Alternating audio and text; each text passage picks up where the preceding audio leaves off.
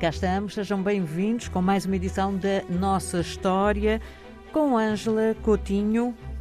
Hoje, para olharmos, como sempre, Ângela, para o continente africano. É verdade, Ana Paula. Olá, espero que todos os ouvintes estejam bem.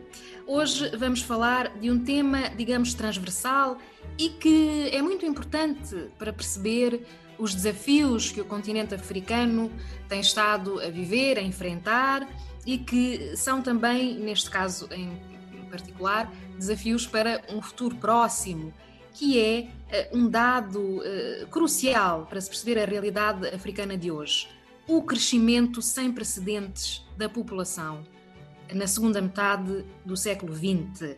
Eu trouxe alguns números, Ana Paula. Tínhamos, em 1950, 200 milhões de africanos. Em 1990, 600 milhões de africanos e em 2020 1 bilhão e 300 milhões de africanos. Portanto, a média de taxa de crescimento da população tem sido, ao longo das últimas décadas, de mais de 2%. Prevê-se até que em 2050 a África venha a ter 2 bilhões e 400 milhões de habitantes. Hum? A África tinha, em 1950, 9% da população mundial e em 2023 deverá atingir a percentagem de 18% da população mundial. Sendo que a maior parte desta população, ou cerca de metade, não é? Portanto, uma fatia muito importante, é jovem.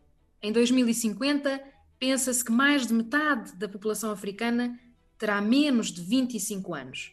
Portanto, vemos aqui grandes desafios, uma juventude, um peso muito grande da juventude, as dificuldades que os países enfrentam e vão continuar a enfrentar em relação ao desemprego, ao enquadramento uh, desta população, como acontece, aliás, a nível mundial, este crescimento exponencial que a África conheceu na segunda metade do século XX foi também acompanhado por um crescimento exponencial da urbanização, portanto, eh, muita população nas cidades. Isto acontece, acontece no mundo inteiro.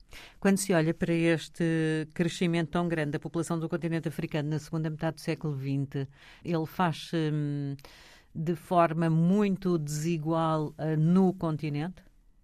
Sim, há aqueles países uh, que têm uma população, uh, digamos que tem muito maior peso é, em relação ao continente em geral. A Nigéria, o Egito, a Etiópia, a República Democrática do Congo e a própria África do Sul.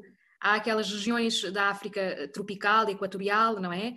Uh, que tinham mais doenças tradicionalmente, portanto, com um clima mais difícil. Mas este crescimento tem a ver, Ana Paula, com um aspecto positivo da colonização, já que temos falado sempre dos aspectos negativos, não é? Em si só, a colonização, com certeza, tratando-se da subjugação de povos, com certeza que é uh, um, um, episódio uh, dramático na vida das populações. No entanto, uh, a colonização europeia em África trouxe também alguma ciência, tecnologia que mudou a vida das populações.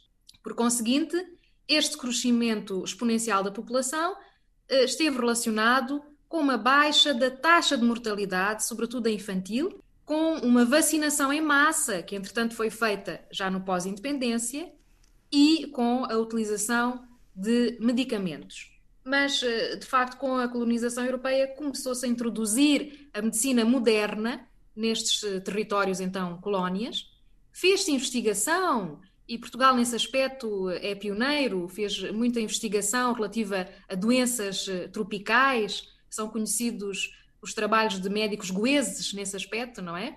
Uh, e, por conseguinte, inventaram-se uma série de novos medicamentos para combater uh, doenças tropicais. E tudo isso, no pós-independência, também com a colaboração da OMS, das Nações Unidas, foi aproveitado depois de forma uh, muito mais alargada já pelos eh, países uh, independentes e pelos seus dirigentes.